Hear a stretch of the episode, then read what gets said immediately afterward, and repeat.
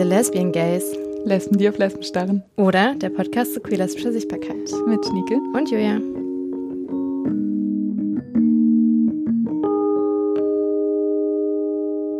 Herzlich willkommen bei uns. Wir sind heute äh, in der großen Podcast-Symbiose-Folge. Ich bin Annika. Ich, oh. ich dachte, ich, komme immer danach. Ich podcaste äh, normalerweise bei The Lesbian Gays. Genau, ich bin Teil 2 von The Lesbian Gays. Ich bin Julia. Hallo, ich bin Fabian von Somewhere Over the Hay Bale. Und heute sind wir Somewhere Over the Lesbian Gays. Ich habe auch schon überlegt, The Lesbian Gays on the Hay Bale oder so. Lesben, die auf Heuballen starren.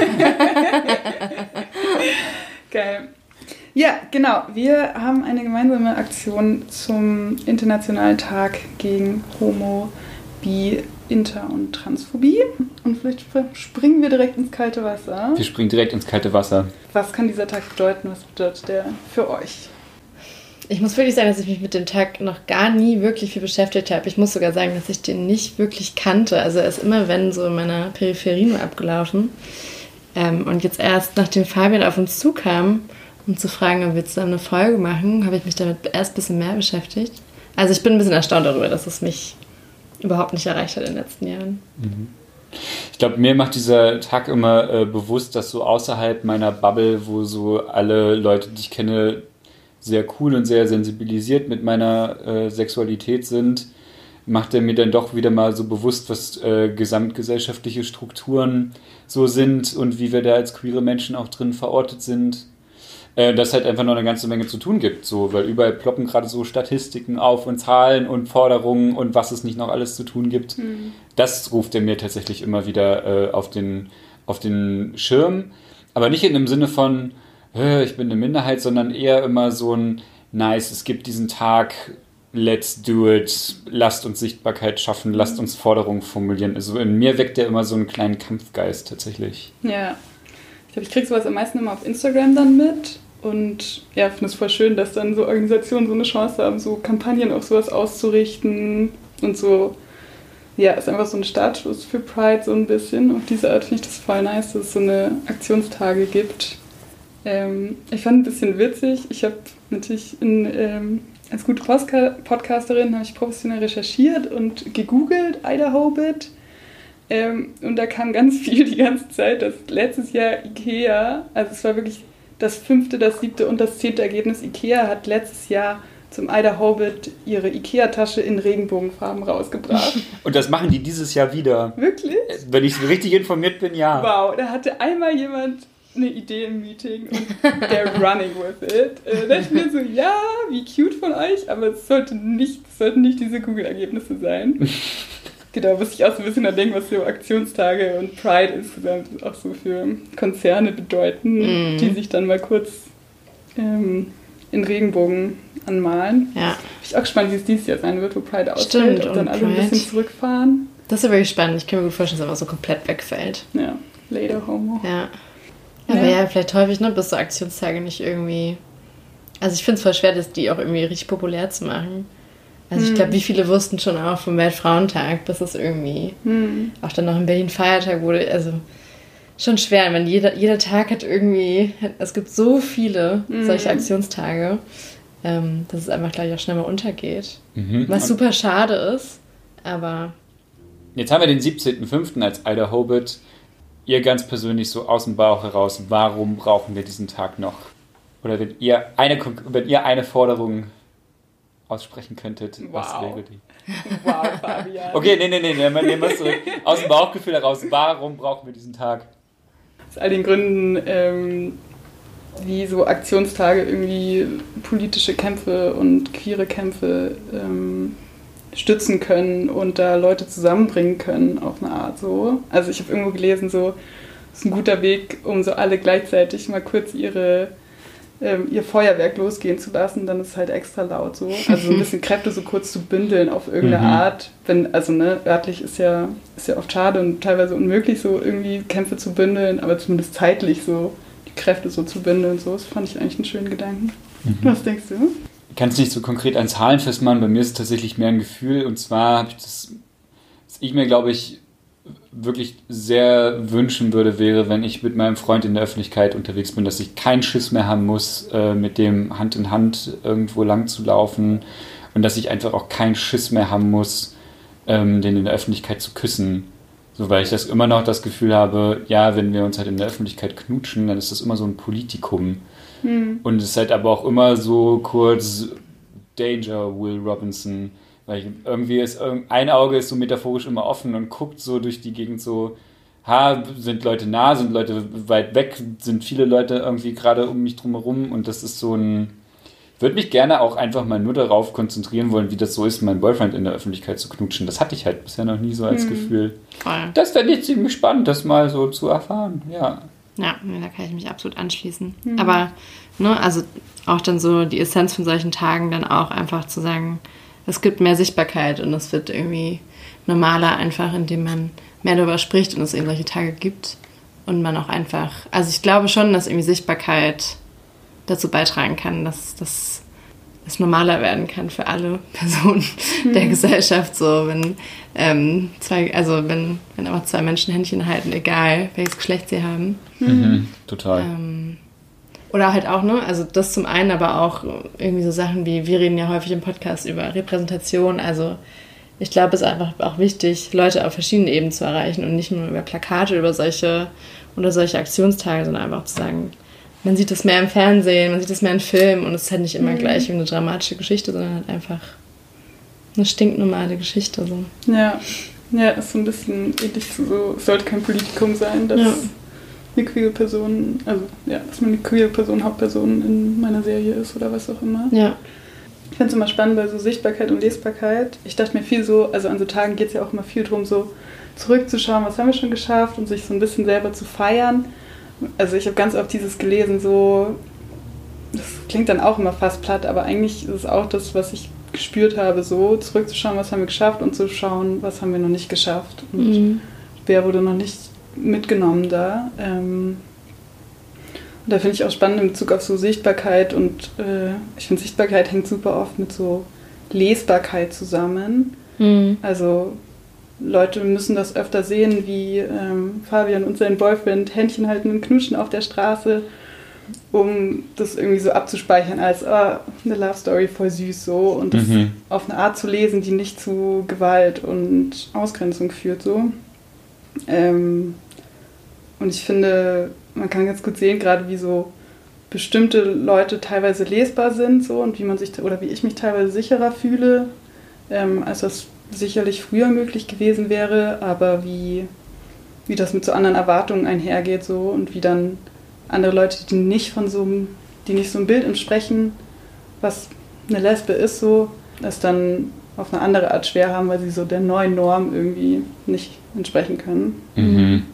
Ja, ich glaube, ich fand sowas krass, wie, also, ne, als ich so überlegt habe, so, was sind so, also was wären so meine Forderungen, so, ähm, Ne, ähm, erst kurz habe ich äh, nochmal drüber nachgelesen, wie man so äh, als queere Person, wenn man Asyl beantragt, ähm, war ich auf der Seite von einer Organisation die haben wirklich so spezifisch geraten, so hey, ihr müsst, man kann Asyl bekommen als ähm, Lesbe, aber man muss eine ges bestimmte Geschichte erzählen dafür, so, mhm. um das zu bekommen. Und Leute haben Bilder im Kopf, was dir passiert sein muss an Verfolgung, mhm. damit du das bekommen kannst. Ja, und dann muss ich krass dann denken, so, okay, ja, Lesben sind jetzt auf eine Art akzeptiert, dass sie Asyl bekommen, aber halt nur auf eine ganz bestimmte Art so. Ja. Mhm. Ja. Ja, so neue Fenster tun sich halt auf, so, aber Normen verschieben sich halt auch wieder so zu einer neuen Rigidität. Wenn das, ist das das Wort? Ich glaube schon. Ich weiß, was du meinst. Zu neuen rigiden Normen tatsächlich. Ja. Mir ist das ein bisschen aufgefallen tatsächlich, weil du auch gerade von Sichtbarkeit gesprochen hast äh, als ich letztens Geburtstag hatte, habe ich, ich habe es richtig, ich bin 30 geworden, ich habe es richtig hart zelebriert. Ich habe mir Badewasser eingelassen, habe eine Flasche Champagner aufgemacht yeah. und habe, ja, und habe Prinz Charming gebinged ohne Ende, wirklich. Weil ich mir dachte, so nice, es gibt ja noch diese schwule Dating-Serie mhm. und ich hatte mhm. richtig Bock. Und ich habe die Serie auch hart gefeiert, es hat mir sehr viel Spaß gemacht, mhm. die zu schauen. Und ich habe aber gemerkt, dass es in der Sendung Momente gab, wo ich mir dachte, so, ah, schade eigentlich. Dieses so, warum wird in dieser Sendung jetzt gerade so Monogamie so überstilisiert? Mhm. Ähm, und zwar nicht in dem Sinne von, hey, es ist okay, wenn ich eine monogame Beziehung suche, aber es ist auch okay, wenn andere Leute nicht monogam leben wollen, sondern mhm. es war so monogam or die gefühlt. Und dann gab es diese diesen einen Moment, wo einer der Kandidaten dann erzählt hat, dass er Kondome mit ins Haus gebracht hat und, mhm. andere, und ein anderer Kandidat meinte so, was, du hast Kondome mitgebracht?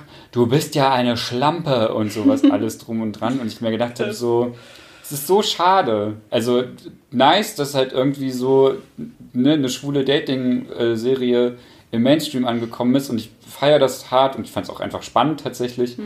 Und dann gab es aber immer so diese ganz kleinen Kniffe, wo ich gemerkt habe, ja, da könnte man noch so, könnte man noch mal so ein bisschen an diesen neuen Normen mhm. noch mal so ein bisschen schrauben, weil ich ja. mich zum Beispiel als, also so, ne, wenn ich halt nicht monogam leben möchte, habe ich, also macht das was mit mir, wenn ja. da halt irgendwie so 21 Boys sagen, Monogamie ist halt der Shit. Mhm. Ähm, ja. Macht das mal auch. So. Mhm. Das ist Peak so, äh, wie man innerhalb der Community fies zueinander sein kann irgendwie und dann anstatt irgendwie zu sagen so, ich weiß, wie das ist, irgendwie auf irgendeine Art abseits der Norm zu leben, so voll doof und so, kein Bock. Ja. Dann gibt man das so ein bisschen weiter teilweise. Mhm. Also entweder, also ne, so ja, inter, inter, ne, innerschwul oder auch, ne, hier, ähm, um nochmal auf den Tag zurückzukommen, äh, Ausspann draus zu finden, dass der früher Idaho hieß, also nur Homos.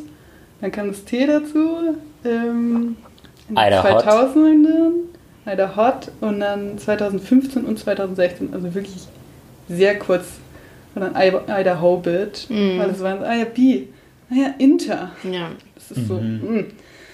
Hm, also, naja, gut, dass jetzt endlich, also dass wir jetzt in dieser Form diesen Tag haben, aber ja, richtig sad irgendwie, dass so so ein Aktionstag, ne, wo man wirklich so ist, so, hä, nimmt doch alle mit. Ja, so, würde so, man wirklich denken, ne? Was habt ihr denn zu verlieren, so? Ja. Würde da jetzt vielleicht mich nicht zu einer kompletten Einschätzung trauen, aber tatsächlich, oder was ich mir wünschen würde, was bei einigen Leuten noch so durchsickert, ist einfach, dass queere Emanzipation halt keine Haupt- und Nebenschauplätze hat, sondern dass es halt mhm. nur geht, wenn wir halt alle einen Schulterschluss machen, so, ne? Absolut. Und sich cisgeschlechtliche Menschen auch für die Rechte von transidenten Menschen einsetzen, ähm, sich Schwule für die Rechte von Lesben einsetzen. Genau, ich, ich glaube, das geht halt nur über diesen Schulterschluss und das würde ich mir sehr wünschen. Hm. Es ist mir, glaube ich, damals ein bisschen aufgefallen, als äh, dann die Ehe für alle kam in Deutschland. Mhm. Ähm, und dann ja aber auch immer so viel kam so, jetzt, ja, jetzt könnte er ja heiraten. Was wollte er denn jetzt eigentlich noch? Mhm. So, und ich merkte so, ja, also A, ich möchte halt nicht in der Öffentlichkeit auf die Fresse bekommen. Das wäre schon, wär schon ganz nett so, ne?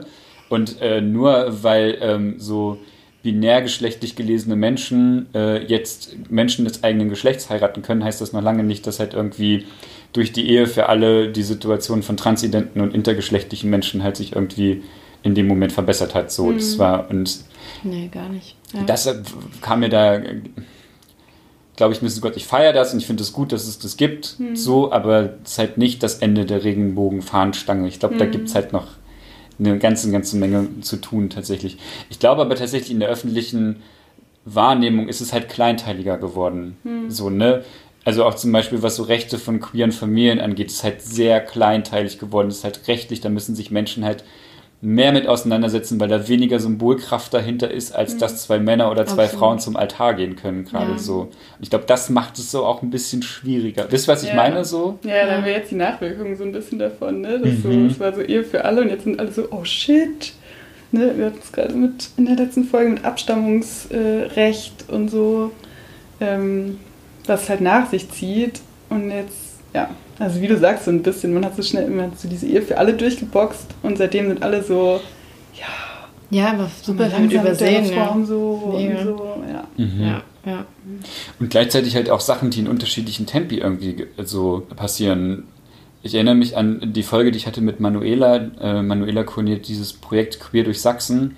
Manuela hat mir im Interview erzählt, hey, teilweise, wenn ich halt auf, in die Dörfer fahre, ich mache halt richtig Basic-Arbeit so, ne? Ich erzähle den Leuten halt, was ist der Unterschied zwischen Sex und Gender. Hm. Und so, ne? Also während halt Diskussionen teilweise sehr kleinteilig geworden sind, gibt es halt immer noch Bereiche der Öffentlichkeit, wo Sachen halt erstmal noch so an der, an der Wurzel gepackt werden müssen. Mhm. Und ähm, genau, also einfach ja nach wie vor auch queere Lebensrealitäten in Großstädten mhm. ja ganz anders sind als auf dem Dorf tatsächlich mhm. so.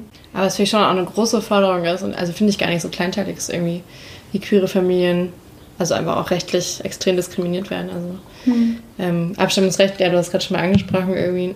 Also wenn, wenn zwei Personen mit Uterus irgendwie zusammen ein Kind bekommen möchten, was sie sich einem stellen müssen und wie sie sich auch irgendwie vor dem Staat komplett bloßstellen müssen mhm. und super viel durchgehen müssen, bevor die zweite Person erstmal äh, eingetragene zweite Mutter ist. So. Mhm. Ähm, Finde ich, find ich einfach mega krass. Und also davon, daran ändert sich auch gar nichts. Also mhm. daran wird irgendwie theoretisch gearbeitet, aber es ändert sich nichts in der Umsetzung. Mhm. Ähm, also so, ne, wie du schon meintest, es gibt halt irgendwie Ehe für alle und dann erstmal so gedeckt und dann ähm, wird gar nicht mehr genau hingeguckt, was eigentlich alles noch fehlt. Mhm. Ja, genauso hier, äh, apropos sich begutachten lassen, so bevor man für gut befunden wird.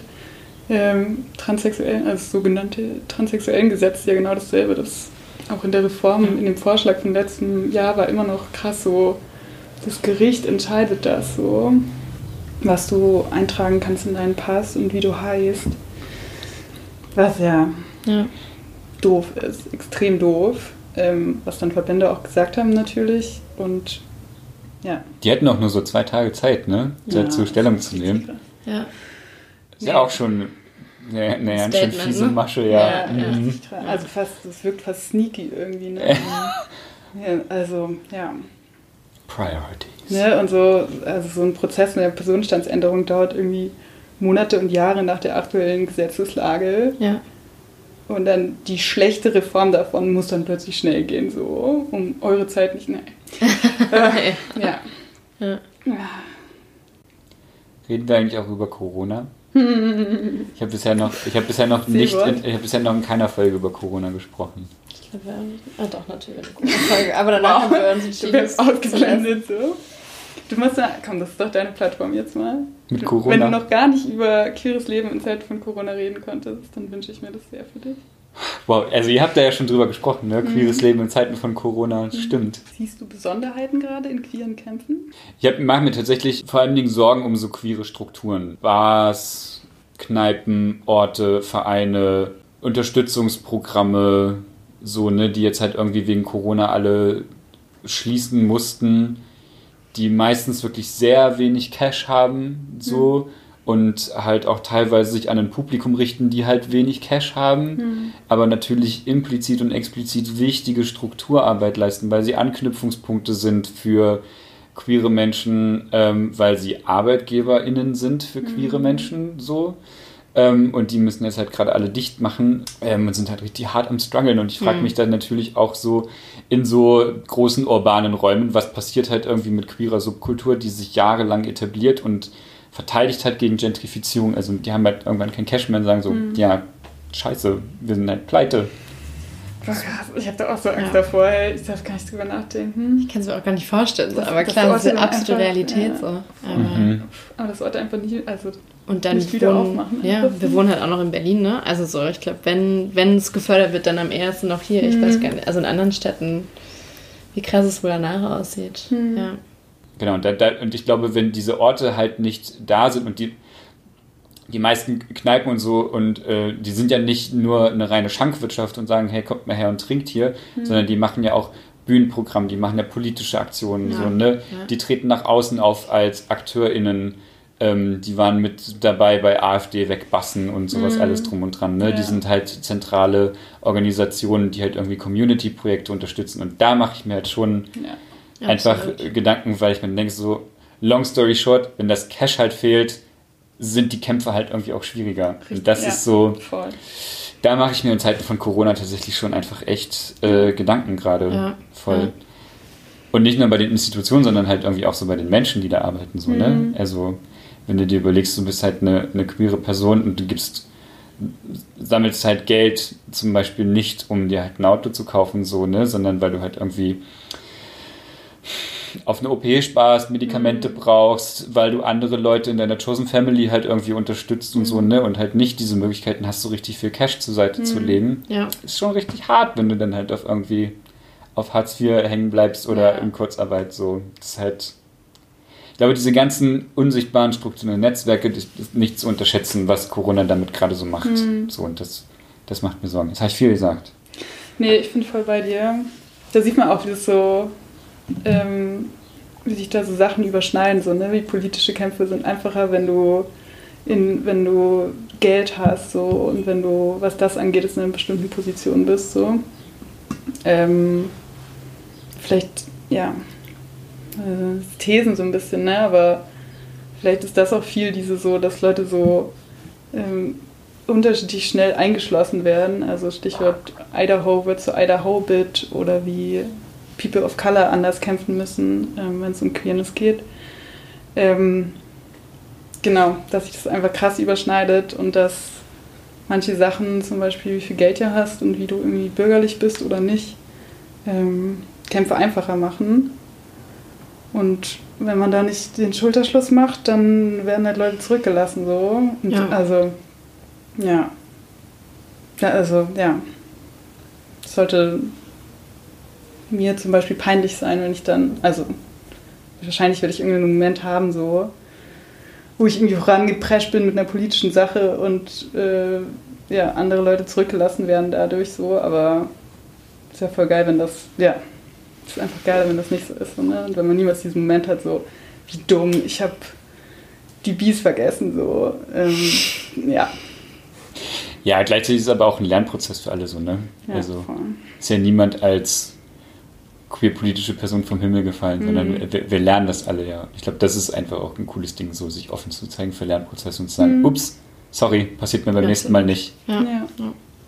Vielleicht ist das ein guter Wrap-up, oder? Idaho wird als Tag, wo man ähm, zuhören kann. Sich selbst hinterfragen. Sich selbst hinterfragen, die Heteros hinterfragen, always. Ähm, Genau, aber auch bei sich selber schauen so. Mhm.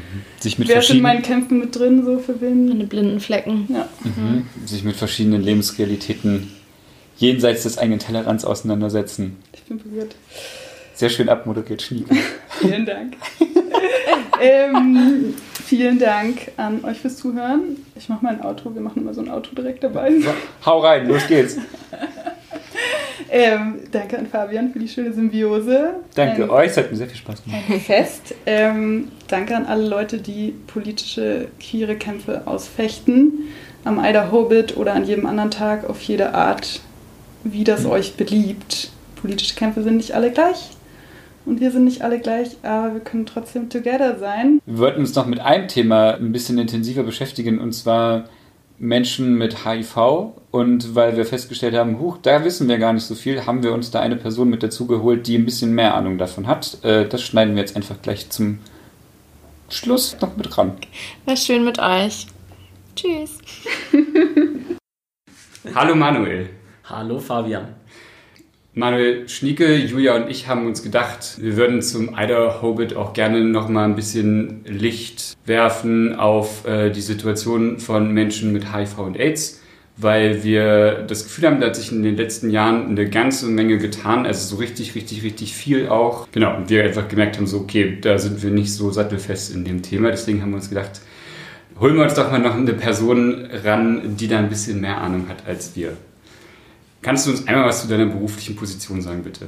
Gerne. Ich arbeite bei der Deutschen AIDS-Hilfe, kümmere mich da einerseits um verschiedene digitale Angebote, Webseiten und ähm, redaktionelle Inhalte und andererseits arbeite ich auch für die schwule Präventionskampagne Ich weiß, was ich tue, betreue da die Webseiten und bin so quasi an der Schnittstelle von inhaltlicher Arbeit, Kampagnenarbeit und technischen Sachen. Mhm.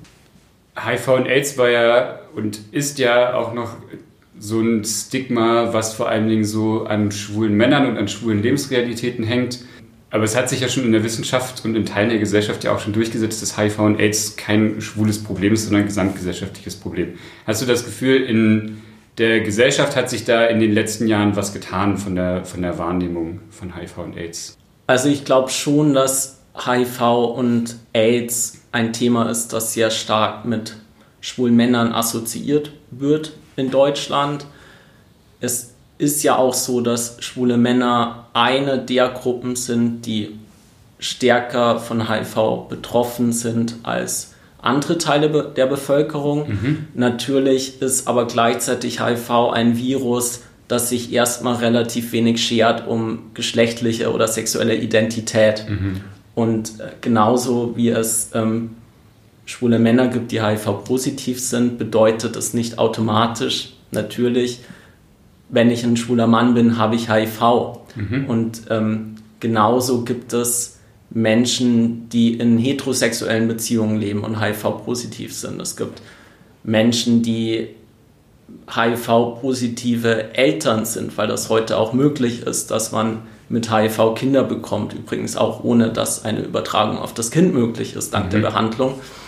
Und ich glaube, das ist noch nicht bei allen Menschen angekommen, aber gleichzeitig gibt es eben schon mittlerweile auch einige Menschen, die mit ihren Geschichten auch für ein offenes und selbstverständliches Leben mit HIV auch jenseits aller Klischees stehen. Und das ist natürlich wahnsinnig hilfreich, wenn beispielsweise eine HIV-positive Mutter erzählt, ich habe HIV, ich habe Kinder ich konnte diese Kinder bekommen, obwohl ich eine HIV-Infektion habe und es war gar nicht das bestimmte Thema, mhm. sondern das bestimmte Thema war, dass ich einen Partner hatte und mit diesem Partner Kinder zeugen wollte und ähm, dank der Behandlung funktioniert das auch.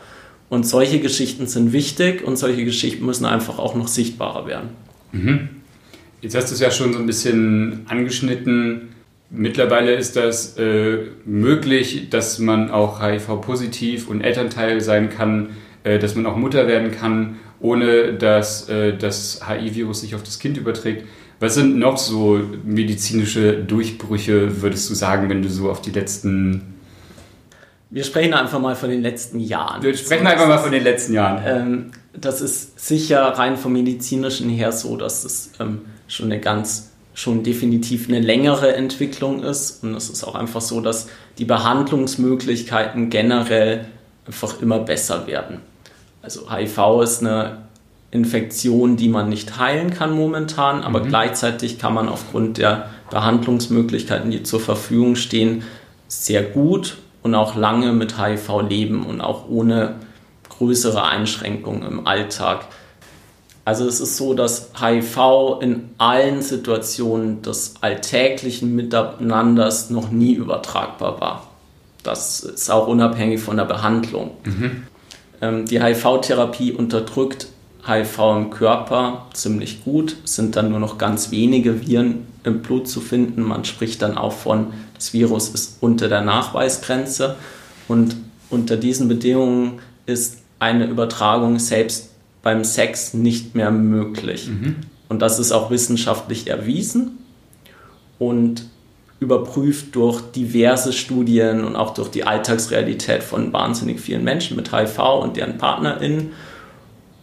Und der Fakt, dass HIV unter wirksamer Therapie selbst beim Sex nicht übertragbar ist, das hat eine Studie aus dem Jahr 2017 gezeigt, den wissen oder wussten zu diesem Zeitpunkt gerade mal 10% der Menschen. Mhm. Das heißt, das ist definitiv einer der, eines der Beispiele, von dem sehr wenig Menschen wissen. Mhm. Und ähm, ich glaube schon, dass es generell so ist, dass bei nicht allen Menschen natürlich, aber doch bei vielen Menschen schon noch gewisse Unsicherheiten herrschen beim Thema HIV. Mhm. Und der Wissensstand der noch nicht bei allen Menschen angekommen ist, natürlich schon helfen würde, selbstverständlicher und auch selbstbewusster mit dem Thema umzugehen. Was glaubst du oder was habt ihr bei der AIDS-Hilfe auch herausgefunden? Was sind so die gängigsten Diskriminierungen, die Menschen mit HIV tatsächlich in der deutschen Gesellschaft noch erleben? Da gibt es verschiedene Bereiche und ich glaube, diese Diskriminierung erstreckt sich auch quer durch Lebensbereiche.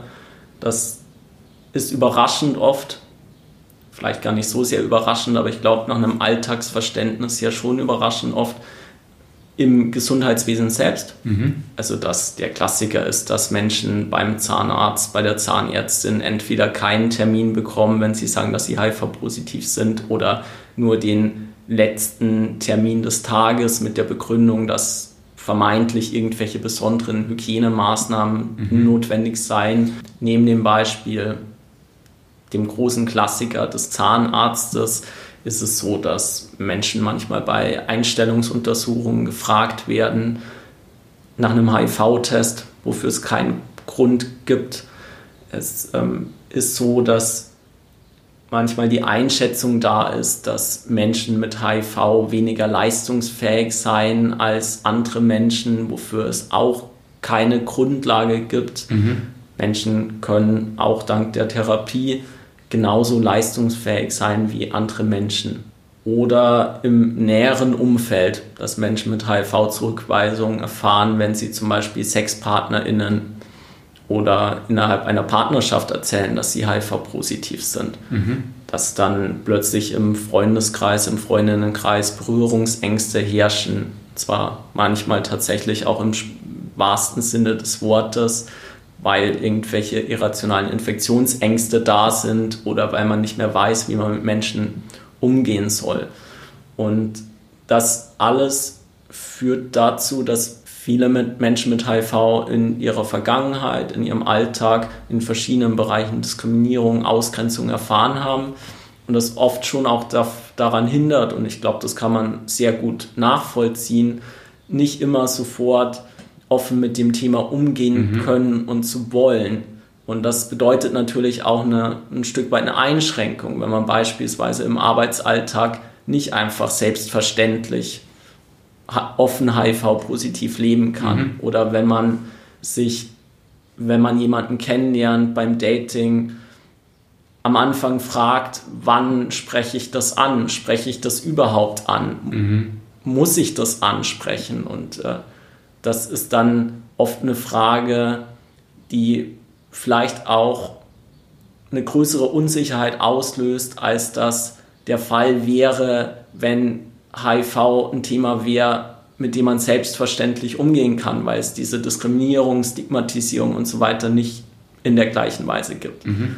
Ich glaube, da hilft es total, wenn Menschen sich informieren, wenn Menschen wissen, was ist denn heute Sache und sich so zumindest das Basiswissen drauf schaffen, von wie sieht Leben mit HIV heute mhm.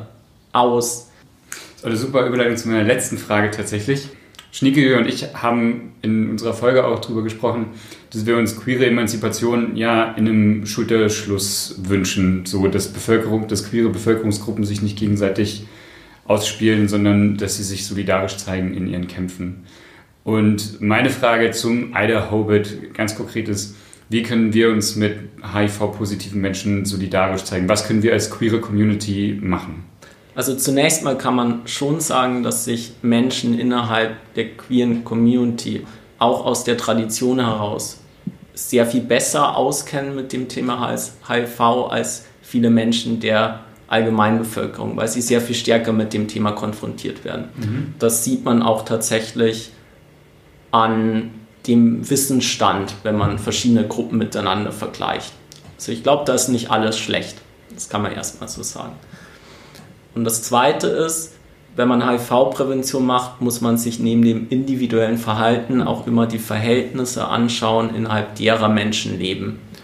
Und da ist natürlich Homo, Bi, Inter- und Transfeindlichkeit wie sie auch in Deutschland, auch im Jahr 2020 auf verschiedenen Ebenen ein riesengroßes Problem ist, ist, einer, ist hinderlich für eine erfolgreiche HIV-Prävention.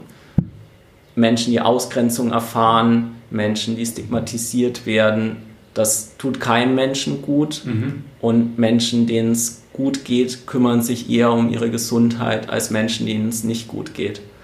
Und es kann nicht das Ziel sein, dass Menschen zum Beispiel nicht zum HIV-Test gehen, weil sie Scham empfinden, mhm. weil sie ihre geschlechtliche oder sexuelle Identität verbergen.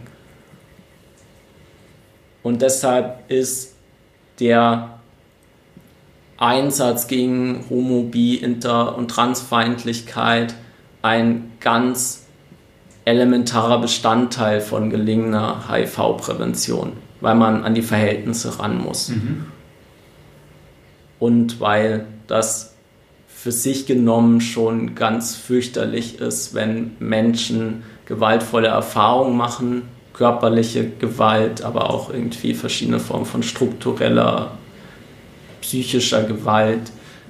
Ähm, das, dagegen muss man arbeiten, mhm. weil das ähm, Menschen daran hindern, sich so zu entfalten, wie sich Menschen entfalten können sollten, gemäß ihrer eigenen Vorstellung. Und das ist, glaube ich, an dem Tag und an allen anderen Tagen eins der ganz entscheidenden Punkte, die man tun kann. Und ich glaube, da leisten queere Communities einen ganz wichtigen Beitrag, weil sie auch dabei helfen, Menschen zu tragen, obwohl sie diese Gewalt und Ausgrenzung teilweise in der Gesamtgesellschaft erleben oder erlebt haben. Cool. Dankeschön. Danke, dass du dir die Zeit genommen hast. Sehr gerne.